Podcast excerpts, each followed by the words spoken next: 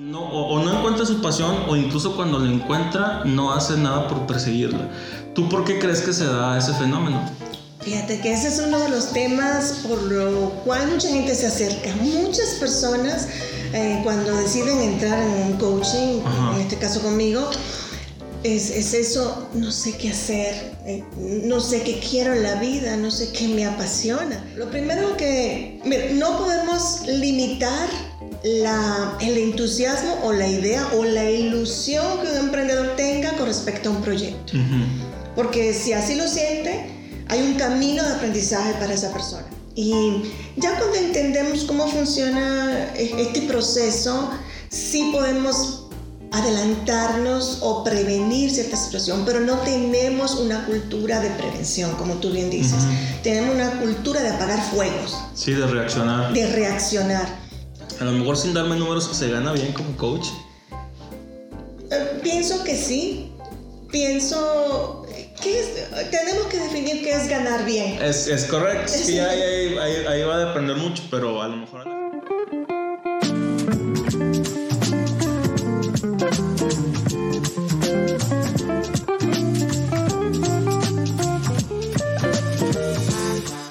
¿Qué tal amigos emprendedores? Bienvenidos a otro video de cómo emprender y no morir en el intento.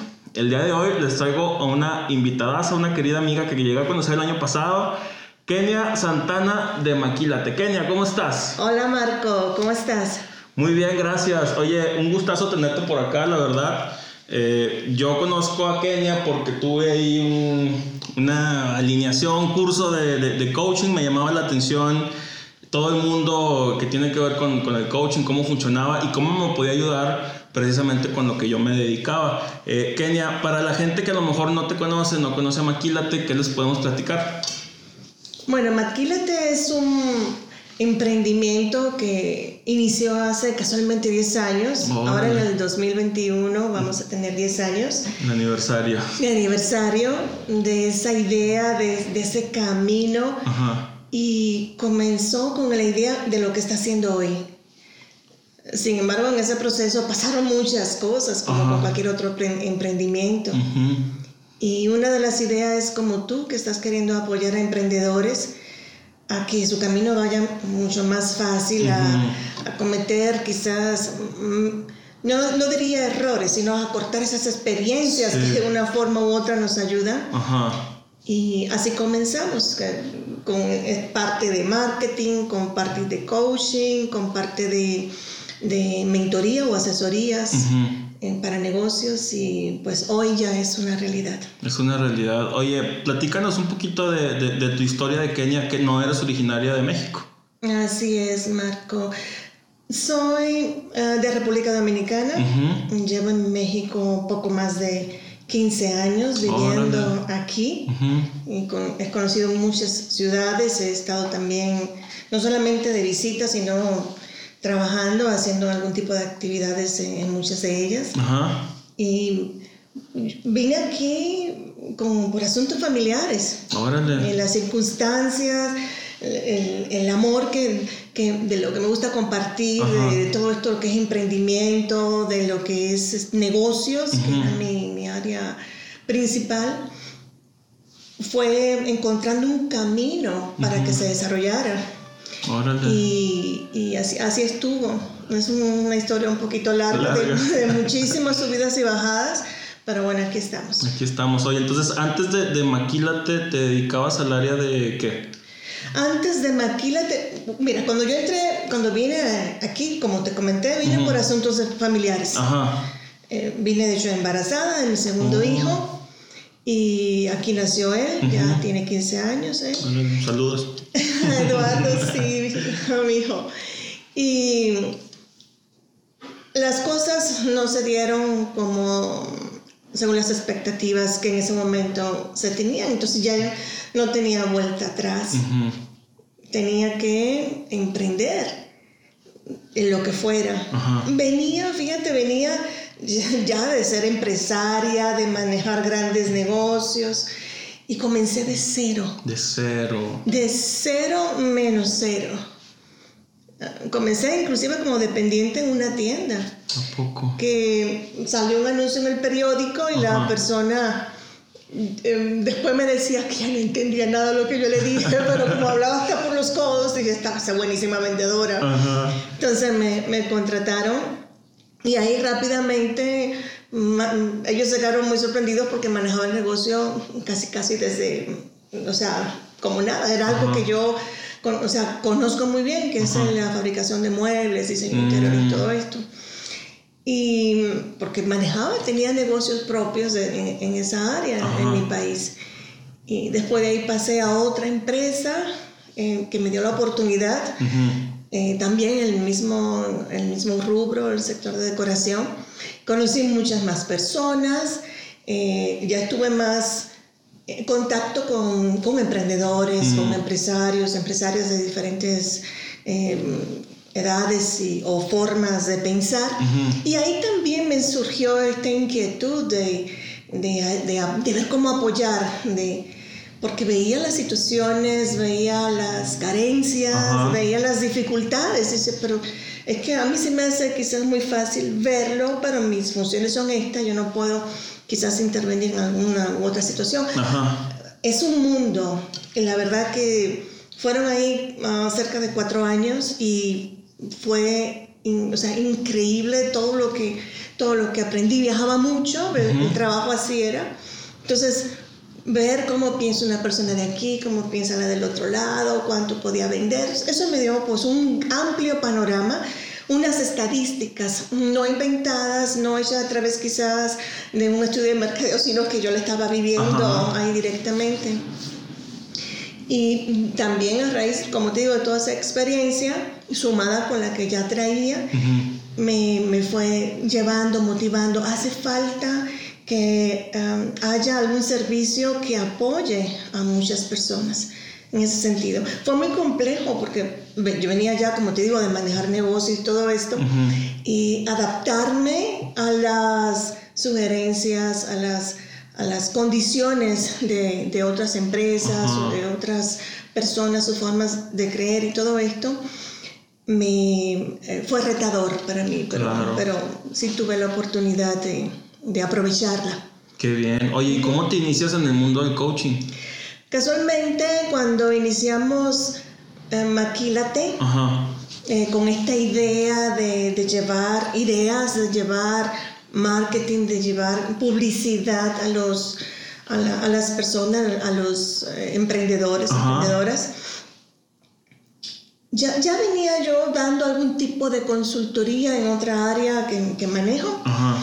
Y yo, no quería que me identificara dentro de esa área como tal. Yo, mm. eh, sentía que era limitante que me pusieran una etiqueta de esta otra actividad. Entonces estaba buscando algo que realmente me permitiera proyectarme con otro tipo de, de visión, un poquito más amplia. Y resulta que en ese momento quizás fue uno de los del tiempo más de más auge del coaching. Y alguien me hizo coaching hoy, yo me acuerdo de esa, de esa escena, y yo, ay, qué terrible, qué, terrible. O sea, realmente em, a mi colega de ese momento lo reté hasta malos poder. Pero yo no sabía, yo, yo lo que quería era solucionar, tenía una situación que me estaba incomodando y no encontraba cómo solucionarla. Entonces, no es no digo que lo reté buscando eso, sino que lo quería buscar la forma de sacar eso. Entonces, a raíz de eso, pues inicié, empecé a estudiar, empecé a buscar opciones, empecé a buscar cuál era mi tendencia, cómo cómo pudo integrar esta información. Yo había hecho ya, tenía una maestría en desarrollo humano mm. y, quería, o sea, sabía esas mismas inquietudes que, te comenté que iba teniendo a raíz de, de que veía los negocios y, sabía que muchas de las situaciones tenían que ver con nuestras actitudes personales. O sea, para mí el negocio, tu primera empresa eres tú. Claro. Entonces tú tienes que saber quién eres, qué quieres, para dónde vas pero eso es más fácil decirlo que hacerlo. Entonces se fui creando ciertos patrones o conocimientos también y más de lo que traía. Traía más en la parte de desarrollo personal, como su nombre lo dice, más en, los aspectos personales. Entonces fui trasladando cómo estos aspectos personales van interfiriendo en, nuestro desarrollo profesional.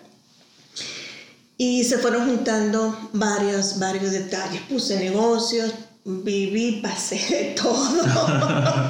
de. O sea, fue comenzar desde cero, dos o tres ocasiones, ver, ver las situaciones legales, ver las situaciones laborales, ver las situaciones de los clientes.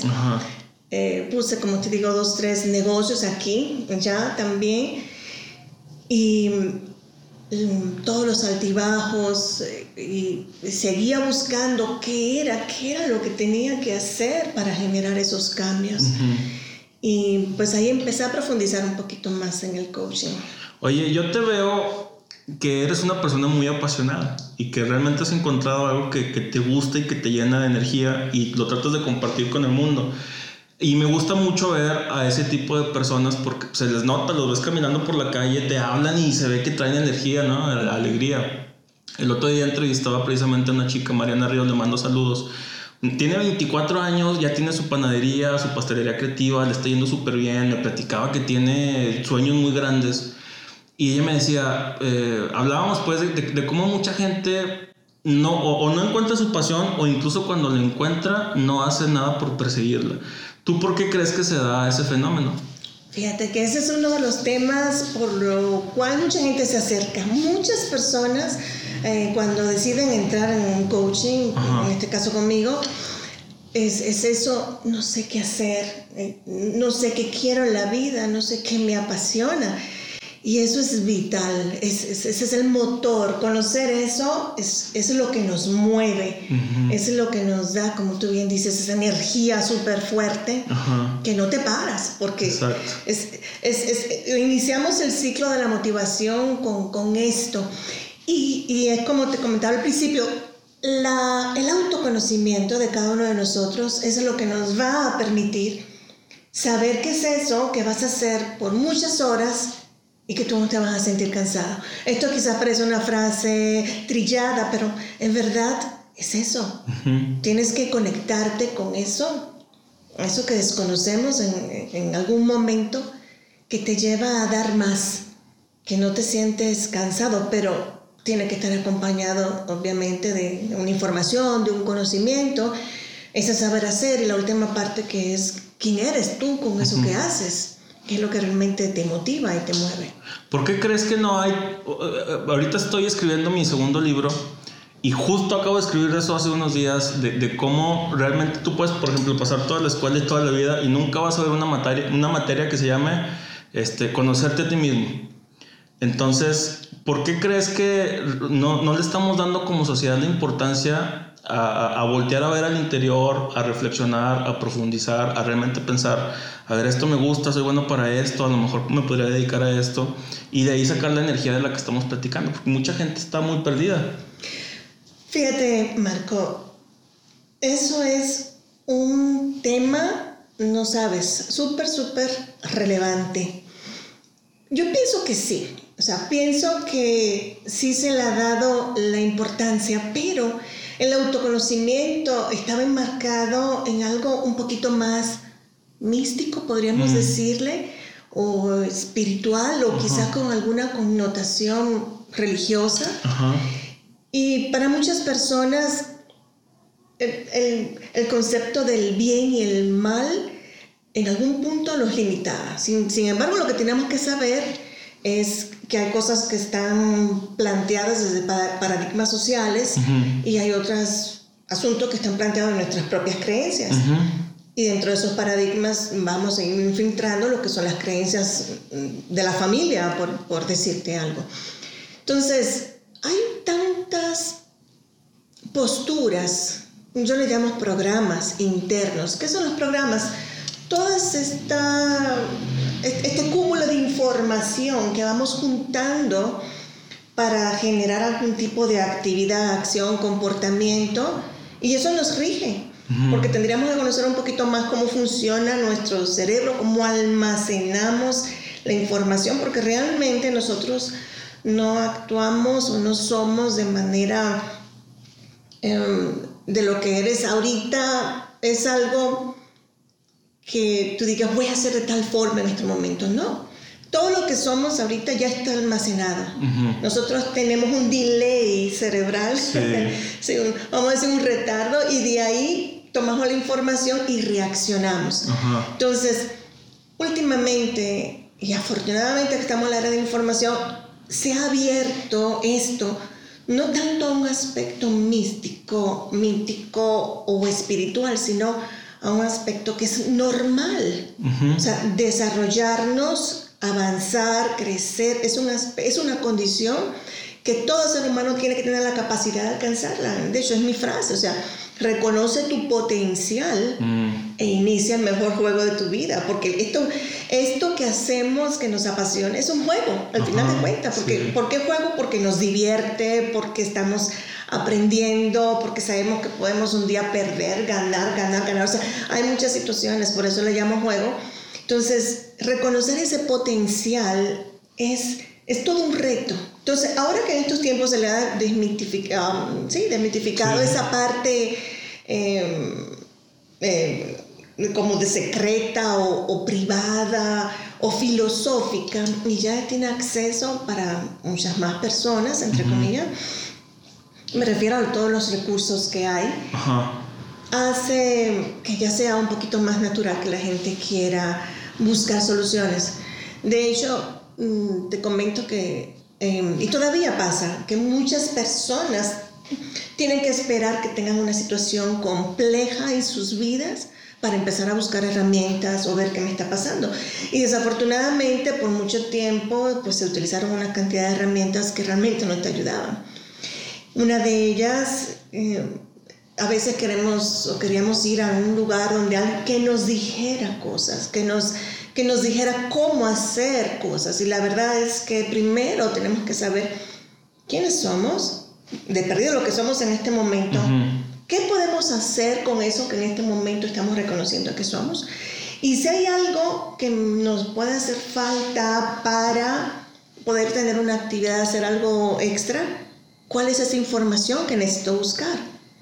Y, afortunadamente, pues bueno, esta época es lo que nos está permitiendo. Sí, oye, ¿y, no crees que es una cuestión cultural? Digo, no sé cómo sea en otros lados del mundo, pero en México pienso que no, les, no le damos la importancia culturalmente ni a nuestra salud física ni a nuestra salud mental o emocional. Pasa, hace unas semanas platicaba con una amiga que es médica y nos decía, no me acuerdo cómo se llama, es un, es un tipo de, de condición médica, le llaman el pie diabético. Tiene varias etapas eh, y, digamos que las últimas etapas, etapa 4 o 5, no me acuerdo, eh, llegan con el pie prácticamente ya todo comido, deshecho. Pero para llegar a ese punto, o sea, primero debieron haber empezado en otro lado con algo más chiquito, que si hubieran ido a la clínica se los hubieran curado perfectamente.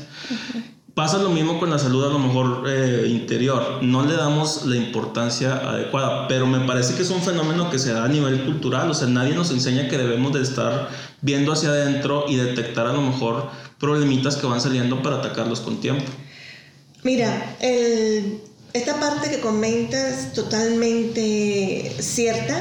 Es tal cual, bueno, el desarrollo humano todo, todo tiene que ver con esa misma fase. Si, si nosotros entendiéramos que tenemos que comenzar por lo básico y que tenemos que ir caminando paso a paso para conseguir cosas, quizás lo viéramos de otra forma, que de hecho es lo que ayuda al coaching. El coaching lo que te ayuda es a entenderte y a estructurarte.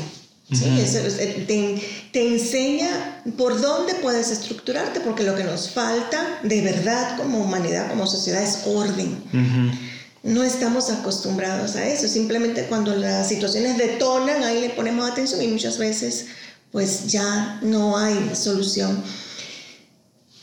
Ir mirando requiere observación. Nos cuesta mucho como personas, como individuos, observarnos. Entonces, lo, lo, que hacemos es observar a los demás. Sin embargo, los demás también nos están dando información acerca de nosotros. Ajá. Y ya cuando entendemos cómo funciona e-, este proceso, sí podemos adelantarnos o prevenir cierta situación, pero no tenemos una cultura de prevención, como tú bien dices. Tenemos una cultura de apagar fuegos. Sí, de reaccionar. De reaccionar. Entonces, no, le, no entras información nueva a tu subconsciente para que puedas responder de manera adecuada. Van, y eso, que ni siquiera se tocan los temas donde esas informaciones que estamos recogiendo a través de todos nuestros sentidos van procesándose de diferentes formas y es donde se genera esto que conocemos, las heridas, los resentimientos que están ahí guardaditos y no sabes de qué se trata, o esos eventos que nunca se resolvieron, que decidiste ponerlo a un lado porque era difícil mm, eh, lidiar con esa situación, con, con todo lo que está pasando ahorita, que eso, estamos como sacando todo de afuera y explotando de que ya no aguanto más. ¿Por qué? Porque los paradigmas sociales nos fueron guiando y dando unas pautas, pero unas pautas que no estaban completamente de acuerdo o organizadas para un asunto individual. Una cosa es nuestro comportamiento dentro de los grupos y otras cosas es nuestro comportamiento individual. Y siempre, y esto, y esto es un tema ahorita que menciona la parte de los grupos, tenemos la necesidad de pertenecer. En ese mm. pertenecer tú te olvidas de tu autoobservación.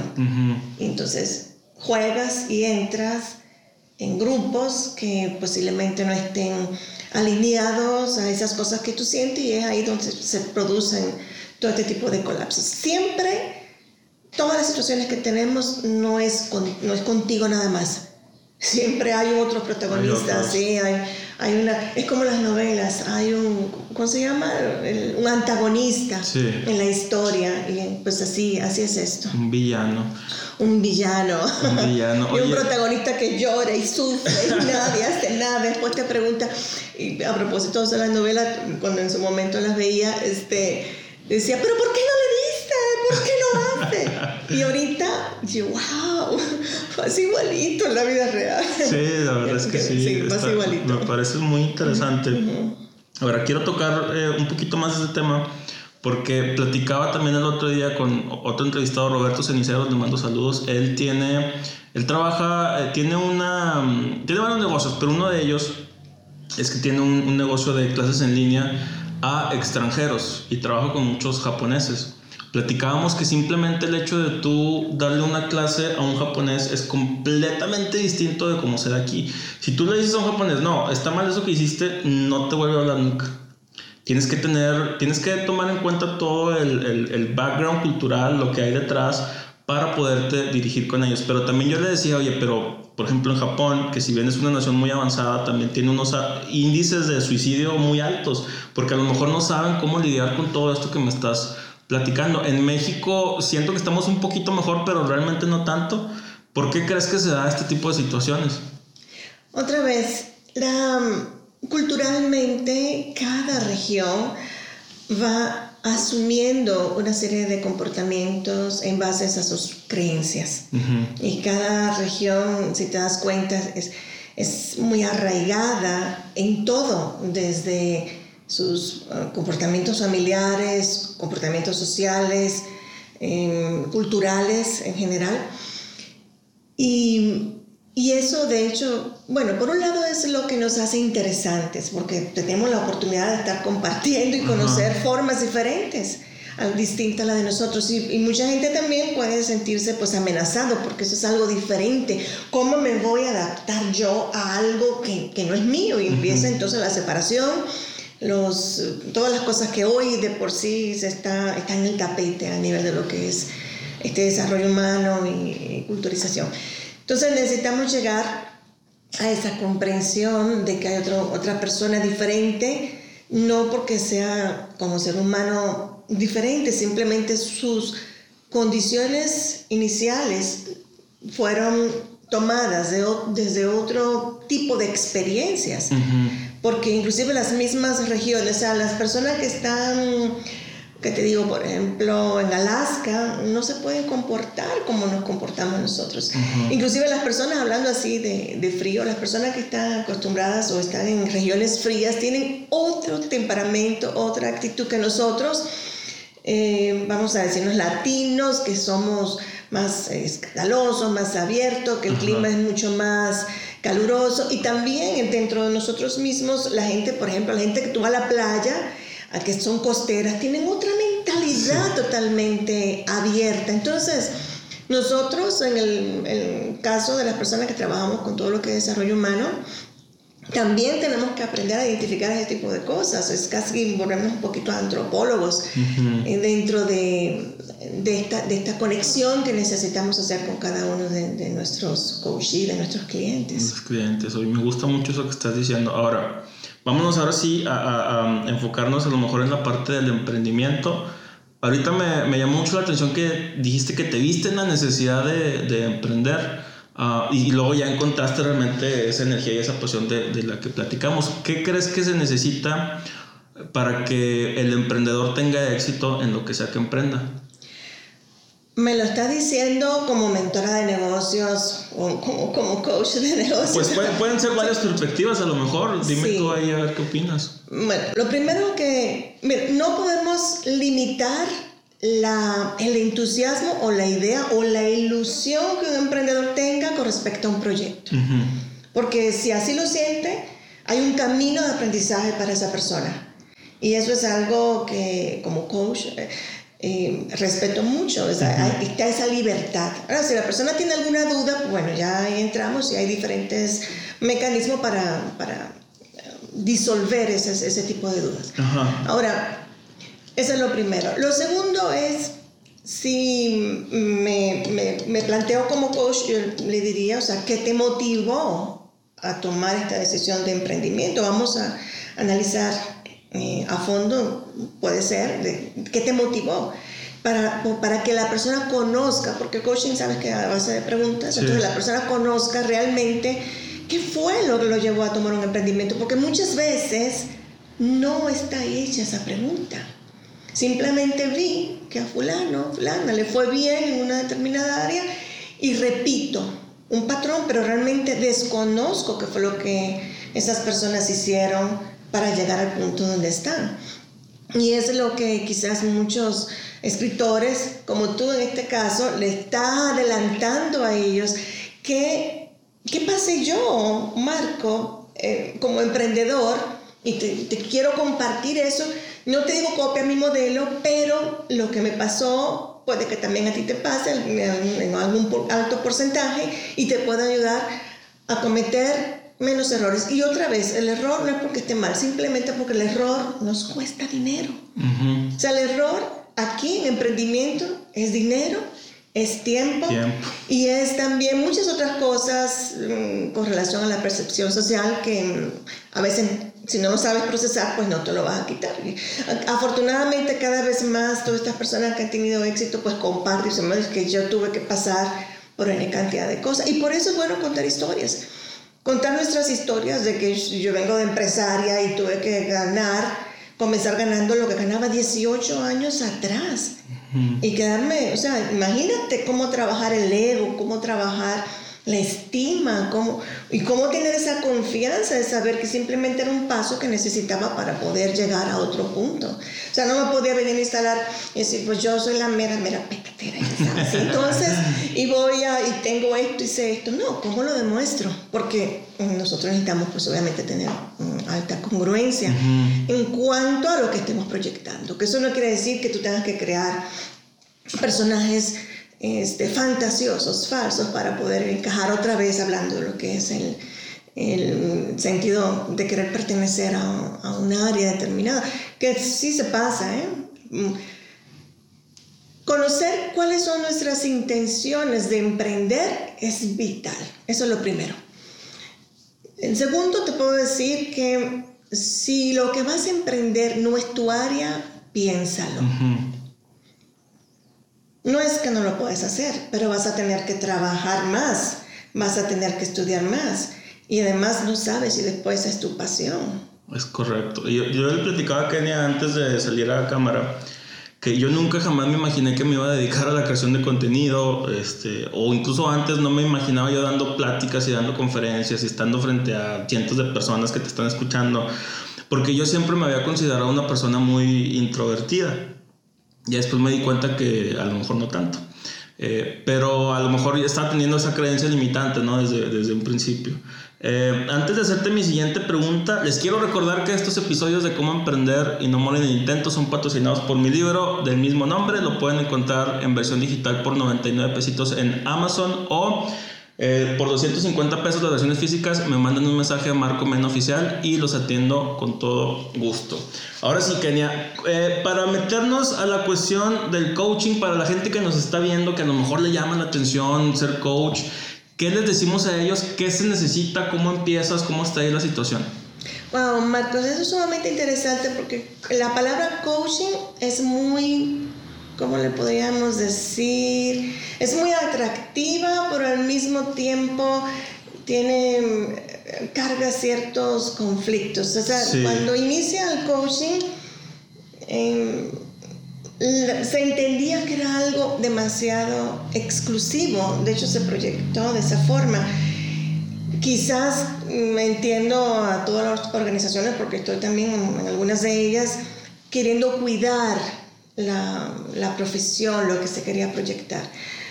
Pero la verdad, es que el coaching es una metodología, una metodología que cualquiera puede aprender.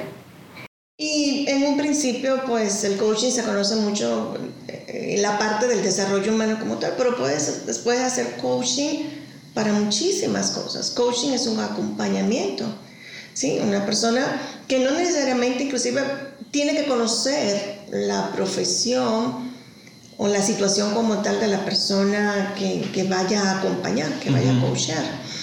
Entonces, entender cómo funciona la metodología, respetarla y estar en un aprendizaje continuo dentro de esa área que haya decidido, eso es vital, que haya decidido enfocarse, porque no podemos ser coaches en todo. ¿Sí? Tú eres coaches en lo que dominas, en lo que eres bueno Em, y como te digo, también pudieras, pudiera no ser, porque siguiendo la metodología puedes acompañar a una persona. Entonces, el coaching es una excelente herramienta porque nos permite rápidamente contactar y conectar con situaciones que nos pueden estar limitando a gestionar o a resolver una situación de manera prácticamente rápida. Rápida, sí. Sí. y el coaching también se basa en una promesa del ser desde este momento en que empezamos a abordarlo. Nosotros no estamos mirando ni qué dejaste de hacer, ni, ni que te equivocaste en tal situación, ni, ni, ni, juicios, ni lo hiciste bien, ni lo hiciste mal, qué es lo que quieres hacer a partir de ahora.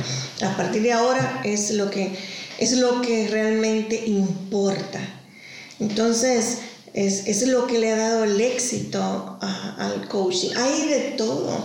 Y cada vez más yo pienso, de verdad, este, Marco, que la gente sí lo está entendiendo. Eh, en una de las áreas donde más se utiliza coaching, que ha dado muchísimo éxito, es en la parte nutricional. Mm, o sea, mm, obviamente porque es, es, conectarnos con eso que necesitamos. Si me dan una, una, lista de los alimentos que debo de comer, ay, también me lo como, pero no adelgazo, ¿qué está pasando? Los ejercicios, hago los ejercicios y no adelgazo. Entonces hay situaciones internas que no nos permiten conseguir ese objetivo y el coaching, mm, cuando se hace con este propósito, es muy efectivo.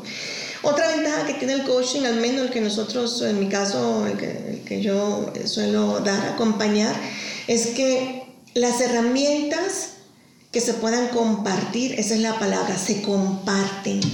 O sea, la información que tú adquieres en un proceso de coaching se quedan contigo. Y tú la puedes aplicar más adelante si llegara otra vez a tener un quiebre, una situación, o tener que ponerte en un lugar de observador, que es lo idóneo, ¿verdad? O sea, no, no hay secretos, o sea, todas las herramientas que, se, que surgieron de ese compartir, tú te quedas con ellas y tú vas pues a utilizarla en el momento que, que sea necesario. Entonces el coaching, aparte del acompañamiento, genera un aprendizaje y genera un aprendizaje de saber hacer, Ya tú no estás preguntando, pero ¿cómo voy a hacer tal cosa? Si, si es un asunto personal, si depende de ti, vas a encontrar herramientas para saber cómo tú lo puedes hacer. Y después, pues la última fase, que son etapas de, de aprendizaje. Coaching es un proceso de aprendizaje. Claro. Ese saber ser, cómo, cómo voy a lidiar después con esta situación emocionalmente. Y ahí, en, eso, en esos procesos que se quedan, esas herramientas que se quedan con cada una de las personas, es que vamos día a día descubriendo cosas nuevas. Ya te das cuenta, sí, hice tal situación, este aspecto emocional no me, no me favoreció, qué fue lo que se detonó con esta situación, cómo le puedo hacer. Ya tienes una herramienta porque estás alerta, estás atento, te puedes observar y también sabes que los demás te están comunicando situaciones que tienen que ver directamente contigo. Oye, hay una cuestión que eh, siento que genera polémica en la gente que tiene a lo mejor una concepción errónea de lo que es el coaching. Yo me acuerdo y se me quedó muy grabado en, en clase contigo que hacer la distinción desde el principio del coaching y la terapia, por ejemplo. Ahora, desde, este, que ahorita a lo mejor no la puedes eh, compartir, pero me gustaría que también nos elabores la parte ética de, del coaching, porque un coach, eh, un buen coach, o cuando menos un coach que sabe hacer su trabajo, va a tener mucho poder sobre el coach y la persona que está atendiendo. Entonces, ¿cómo le hacemos para que luego no quieran hacer cosas turbias o malas o poco éticas? Bueno, en nuestra condición humana, Marco, esos son, tenemos que tener claro que esas son cosas que pueden pasar. E inclusive desde mi percepción también es que si eso te pasa, pues también hay una lección detrás de todo esto. Pienso que conectamos con las personas que tenemos que conectar. Entonces, desde esa perspectiva también nos da mucha libertad. ¿sí? Yo no diría que, que, poder que el coach pueda, bueno, alguien que se llame coach, porque pues hay, muchos, hay, gente que se pone el nombre y todavía no tiene toda esta parte ética que tú acabas de mencionar y que lo hacemos muchos énfasis, mucho énfasis en, la, en, los, en los cursos cuando estamos capacitando para que se certifiquen de coaching. La, la persona debe, o sea, un coach ético sabe que no tiene un poder. Mm como tal. ¿Sí? Porque acompañar no es poder. Ya si, si siento poder, estoy manipulando. Ándale, sí. ¿Sí? Entonces, pero te digo, si la persona mm, llega con determinada situación donde, alguien y, ese alguien logró atraparle bajo este tipo de, de, de, percepción, de manipulación, pues esa es su experiencia. Quizás necesita tener una experiencia directa y que hay un efecto de dependencia y no voy a encontrar una persona que me manipule. O sea, hay, hay situaciones que se lo invita. Entonces, quizás si me preguntas, ¿qué debe buscar una persona para elegir un coach? Primero, también recordarles que como coaches también somos personas, no somos perfectos y también tenemos situaciones. La única diferencia es que rápidamente, digo, en términos, hay gente que pasa años con una situación y no la resuelve. Una persona que ya tiene este tipo de conciencia, vamos a hacer todo lo necesario para resolver una situación en, un tiempo menor, porque sabemos que no podemos estar cargando con esa información que nos está haciendo reaccionar de una manera inadecuada. Pero eh, la gente, otra vez, son paradigmas. Eres coach y tienes que ser prácticamente perfecta, súper congruente. No, yo me puedo equivocar. Es más, me equivoco mil y una vez. La diferencia está en que voy a observar esa, esa equivocación, ese error, lo voy a, voy a integrarlo y a reconocer, ver qué situación todavía quedaba pendiente y cómo puedo resolverla, pero no me puedo quedar ahí porque ese es el problema de la mayoría de las cosas. Cuando no la puedo resolver o, o, no sé qué está pasando afuera, porque mi respuesta hacia afuera no es la que yo espero, entonces ando dándole vueltas a la misma situación. ¿Se me voy explicando? Sí, sí, claro que sí, claro que sí. Entonces, para seleccionar un buen coach, yo ah, pienso que mm, debe existir la primera clave, que es la empatía. Es, es un clic que se hace.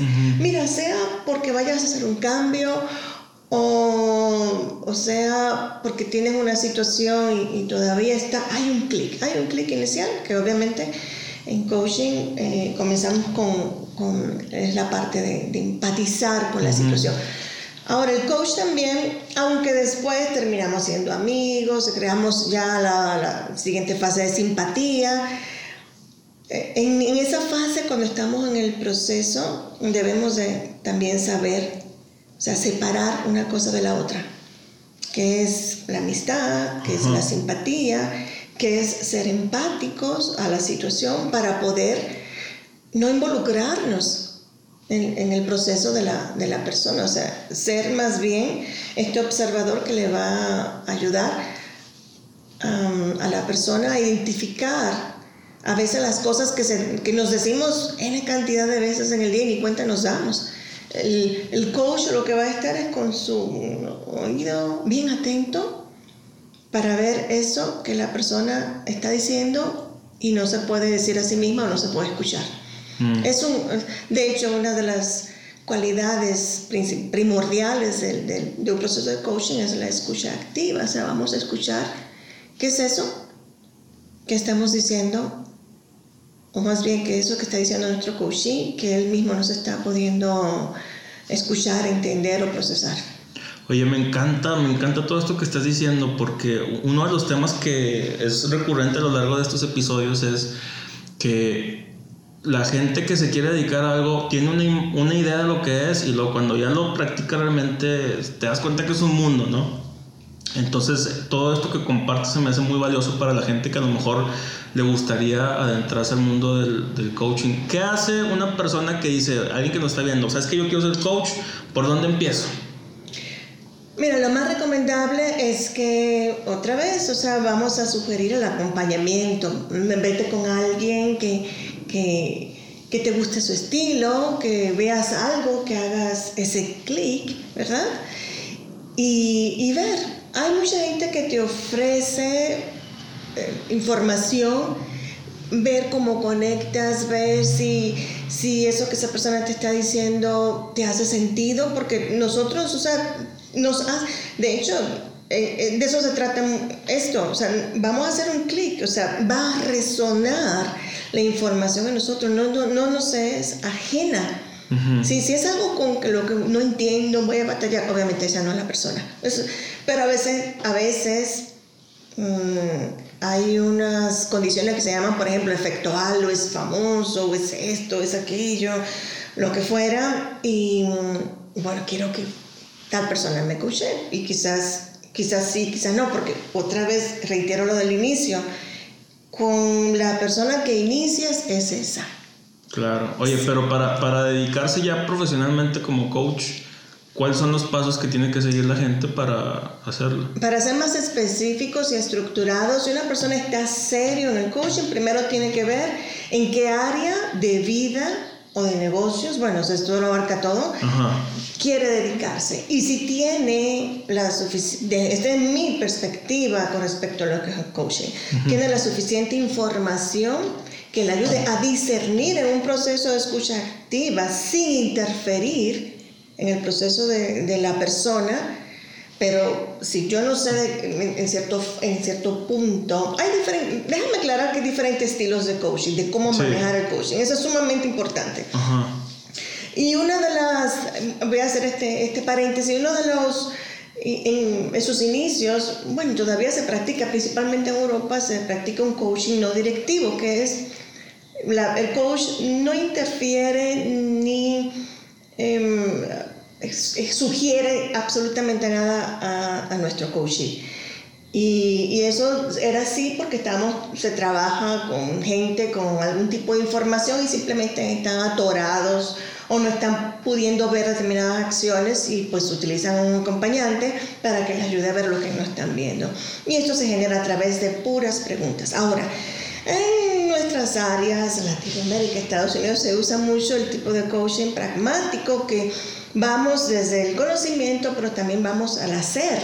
Y por lo general ese hacer, por eso están los coaches deportivos, esa persona ya pasó por ese proceso y por eso el coach te pide más porque sabe que se puede dar más. Entonces, normalmente la, el tipo de coaching que se practica en esta zona tiene mucho que ver con esta parte pragmática o coaching pragmático y, y de resultados. ¿sí? Vamos a esa, generar hábitos. Obviamente lo que estamos haciendo es un cambio mental, cambiar patrones que no nos benefician para conseguir algo por otros. Entonces, ese, es el, ese es el tipo que más te usa. Entonces, ¿quieres hacerte coach? ¿En qué área de vida tú puedes acompañar a una persona? ¿Sí? Y después, pues, de verdad conocer, que es obviamente que ahí fue que nosotros este, contactamos, ¿cuál, es el, cuál es el proceso de una sesión profesional de coaching. Si lo vas a tomar como una profesión, tenemos que estar serios. Claro. serios, conocer el protocolo, conocer lo que es el código de ética, conocer una serie de pasos que son primordiales y es lo que te da tu profesionalismo. Que por ejemplo, o sea, la idea es entonces que la persona que se quiera dedicar al coaching se acerque con alguien como ustedes para recibir toda esta orientación. Así es. Con nosotros, con cualquier persona que ya esté establecida con este tipo de proceso, yo creo que hay es, abierto y hay, un montón. Y déjame aclararte en ese sentido, en esa inquietud que tú estás queriendo compartir. Eh, coaching es y será una de las profesiones del futuro con mayor demanda, porque cada vez nos estamos dando cuenta que el asunto no es eh, conflictuarnos, sino qué es eso que me provoca el conflicto y lo tengo que resolver. Entonces ya hoy por hoy eh, hay muchísimas empresas que están tomando en cuenta capacitar a muchos, bueno, de eso tiene ya mucho rato, a muchos de sus ejecutivos, a muchos de sus este, supervisores, líderes de áreas en, en, coaching para poder manejar conflictos, porque es como decías al principio, o sea, somos en un trabajo, aunque seamos todos de una misma ciudad, somos de China, somos de Japón, somos de Corea, somos de, de Arabia, o sea, tenemos formas distintas de ver una misma situación. Entonces, cada vez más está siendo solicitado esa parte em, en empresas de, de, ser coach. Y como me preguntabas cómo paso, eh, acercarse a uno de estas empresas, como nosotros, o muchas que ya hay, y ver si están tan, porque es una carrera no es sencilla, el coaching demanda muchísima energía, muchísima. Si estás dispuesto y si te comprometes a hacer eso, ya si después lo haces, eh, tu, misma, tu mismo resultado va evolucionando Sí, porque un coach que bueno, el otro sale de ahí súper contento y te recomienda a la otra persona, a la otra persona, a la otra persona y así funciona. Luego te certificas, te tienes que certificar. Definitivamente que los procesos de certificación, lo que estos tipos de instituciones y nosotros a través de, en este caso, lo que es el conocer, lo que estamos es validando tus saberes, ¿sí? tus conocimientos, tus, tus desempeños en, en, una función determinada y obviamente saber ser. Entonces, certificarse con un lugar que realmente le dé un proceso de certificación, porque eh, es, también en, el marketing se utiliza, te vas a certificar, pero no, no, tienes un proceso o al menos una institución que avale. Sí, que te respalde. Que te respalde de que ese proceso que hiciste eh, está estandarizado por uh, otros tipos de entidades que corroboraron que esas acciones que se determinaron para poder medir los desempeños, habilidades, destreza y todo, todo esto que implica, pues están correspondidas con, con las metodologías internacionales, porque eso es otro punto, las certificaciones están regidas bajo metodología no exclusiva de México, sino de, de muchas partes del mundo. muchos lugares. Entonces, sí es importante certificarte también porque le da certeza de compromiso y seriedad a la persona que tú estás eh, acompañando, en, eh, de modo personal o profesional. Oye, a lo mejor sin darme números, ¿se gana bien como coach?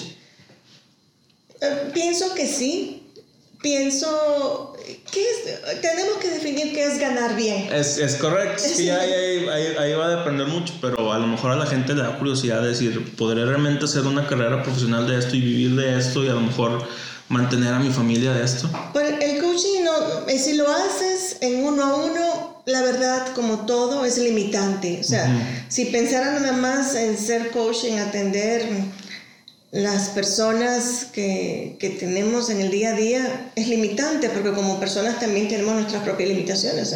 me, ha tocado trabajar hasta cinco o seis personas al día y de verdad... Te drena la energía, sí. Es que sí, o sea, te, te cansas por de forma natural, o sea, por, por, el espacio, las sesiones son una hora aproximadamente, pero, o sea, es, requiere mucho esfuerzo y mucha energía. Entonces, la, el coaching es muy amplio, no podemos quedarnos solamente en atender uno a uno. Si una persona con eso le resulta, pues está bien. Hay de hecho, se ha llegado ya, y sí te puedo decir, que ya después de, de experiencias y de resultados, hay personas que pueden cobrar en una sola sesión lo que lo que otras personas pueden ganarse en un mes. Entonces, pues ahí, pero eso ya requiere todo un proceso. todo un proceso y un camino. Y, y sí, hay, hay coaches, bueno, podemos poner el ejemplo de, de Tony Robbins, o sea, hay que hacerle fila para poder que él lo atienda y hasta donde entiendo, o sea, una de sus consultorías fácilmente te, te alcanza el millón de dólares. Entonces, Marco, ahí sí. pues sí, sí. ahí sí. ¿Y, y, y, crees que eso es algo a lo que debe aspirar la persona que quiera dedicarse al coaching o ya va a depender mucho de sus preferencias personales? A ver, no te, no te Sí, o sea, a lo mejor... Mm, porque pienso yo que en, en, una carrera tradicional, la que sea, buscas ir escalando eh, en tu profesión, ¿no? A lo mejor en el coaching también un día quieres cobrar lo que cobra un Tony Robbins. El asunto del cobro es algo también que lo vemos ya cuando la persona quiere desarrollarse como tal. Eh, es algo que se puede ir escalando eh, porque vamos entendiendo. Yo, yo recuerdo cuando cobraba en un principio, pero también recuerdo que atendía hasta por teléfono. Mm. O sea, cuando viene todo esto, o sea, tengo ya más de 6.000 horas de trabajo. Wow y atendía en línea hace cinco años, cuando no se imaginaban que este tipo de, de, situación que estamos viviendo ahora nos iba a empujar sí o sí a tener que trabajar de esta forma. Entonces, em, vas midiendo cuáles son tus, tus capacidades. Y también eh, ya es una estrategia de, de, negocios que se platica y que con gusto también la comparto con las personas, que, que, que debe de considerar para ir cobrando, que debe Obviamente que el, eh, pues el tiempo, resultados, es, es, como un negocio cualquiera. Tú vas a medir una respuesta. Si tienes un buen producto, vas a cobrar lo necesario por eso. Pero hay algo que se me gustaría acotar. Es que no podemos entrar a una actividad como esta simplemente pensando que no vamos a ser ricos, millonarios, voy a llegar a cobrar un millón. Porque detrás de todo esto, pues hay, hay hay una parte humana. De hecho, nosotros, o sea, yo y muchos otros colegas, podemos cobrar a mucha otra gente, a, mucha gente, a muchísimas otras no, porque hay, hay, un, equilibrio en ese dar. Porque en mi caso, al, final de cuentas, yo, yo sé que no estoy ayudando a, a una persona externa a mí, sé que me estoy ayudando a una proyección mía, ¿sí? Y, y, hay algo, en, te digo, siempre estoy hablando desde mi perspectiva, o sea, que me dice sí, no, por aquí y así. O sea, es mucho también del trabajo y de la, de la concepción que tenga eh, la persona que ejerce coaching acerca de qué quiere dar o qué quiere hacer con lo que está haciendo. Oye, ¿y cómo te viene a impactar la llegada de, del COVID, de la pandemia? Yo cuando conocí a Kenia, fue yo creo que semanas antes de que, de que saliera toda la cuestión de que saben que quédense sus casas, no convivan, este, ¿cómo te vino a afectar o qué, o, qué cambios tuviste que tú generar para poder llevarlo? Pues como te comenté, ya tengo, tengo muchísimos, bueno, entre comillas, varios años trabajando en línea y la verdad era que yo de por sí salía a dos, tres cosas a la semana la diferencia es que ya no se le esas cosas y lo hacía en línea. En línea. Ya, ya tenía. Entonces, para muchas personas ya veníamos trabajando en línea. Esto es algo que se hace sin problema. Podemos transmitir, hay herramientas, obviamente. para hacer un proceso de coaching adecuado y, y simplemente se formalizó hacerlo en línea, pero ya de por sí en mi caso hay gente que sí, que sí prefiere, ah, quiero, quiero personal y si están en la ciudad, digo, sí, está bien, con las debidas precauciones, precauciones este, lo hacemos. Hay gente que, que sí quiere, sí, pero no es limitante, se puede hacer perfectamente. Sí, porque yo me acuerdo que todavía llegamos a tener sesiones con, pues, con muchas personas en, por Zoom, ¿te acuerdas? Sí. Y estábamos ahí todos platicando, todos trabajando y se sentía muy... Siento que manejabas de manera muy natural toda la situación a pesar de que estábamos en, en línea. Y eso es algo que yo, por ejemplo, todavía no he... Eh, no le he dado tanta confianza, o sea, y a pesar de que lo he hecho, de, de, de manejar a lo mejor una plática completamente digital a través de Zoom o de la plataforma que sea. Y sí me, me acuerdo mucho y, y, y, me acuerdo con cariño que, o sea, tú estabas ahí, era, era como estar en persona, ¿sabes? Entonces esa parte se me, hace, se me hace muy bien. Oye, pues algún otro consejo que le podamos dar a la gente que nos está viendo, esa persona que o se quiere dedicar al coaching o trae por ahí la espinita de emprender, trae una pasión, pero todavía no se anima, ¿qué le decimos a ellos? Bueno, aconsejar como tal es, es como una autoridad que le va a decir haga esto, esto, aquello. Yo, lo que puedo recomendarles es que el ingrediente número uno para cualquier cosa que vayas a hacer se llama valor. Mm. Aviéntate. Aviéntate que el camino te va diciendo. ¿Sí? Es esa, ese fuego, esa, esa energía de, de cubrir, de cumplir ese sueño. Aviéntate, el que sea. Y rápidamente vas a saber si estás en tu pasión.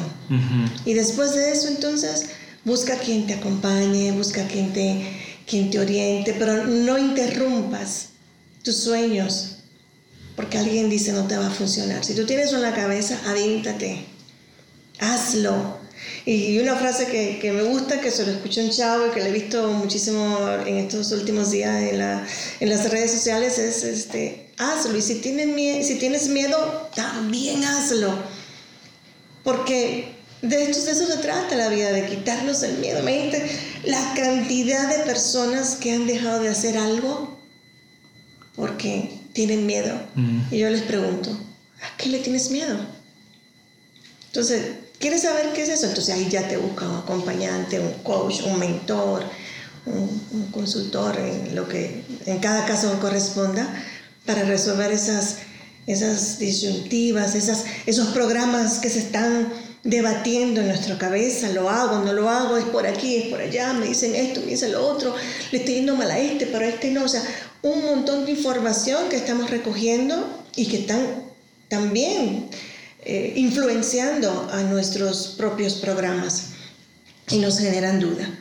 Entonces, ahora, si ya tienes una idea y, y quieres hacerlo de otra forma y lo quieres hacer de manera estructurada, que en verdad es, yo recomiendo al 100 que desde un principio, si, hacer, si tenemos la oportunidad de hacer las cosas con una estructura, date esa oportunidad. Y, y de esto, por ejemplo, hablando de, de, esta, de esta parte de, de aventarnos, han surgido Mm, diferentes formas de, de, practicar, por ejemplo, el management.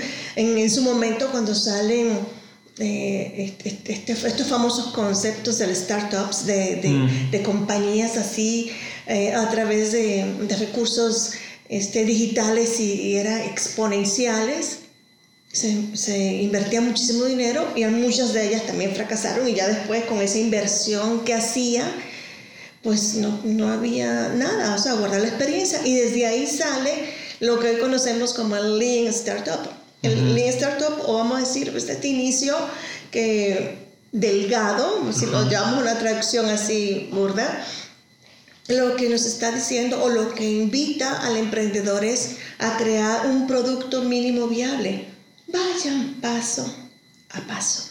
No podemos volar si ni siquiera hemos aprendido a gatear.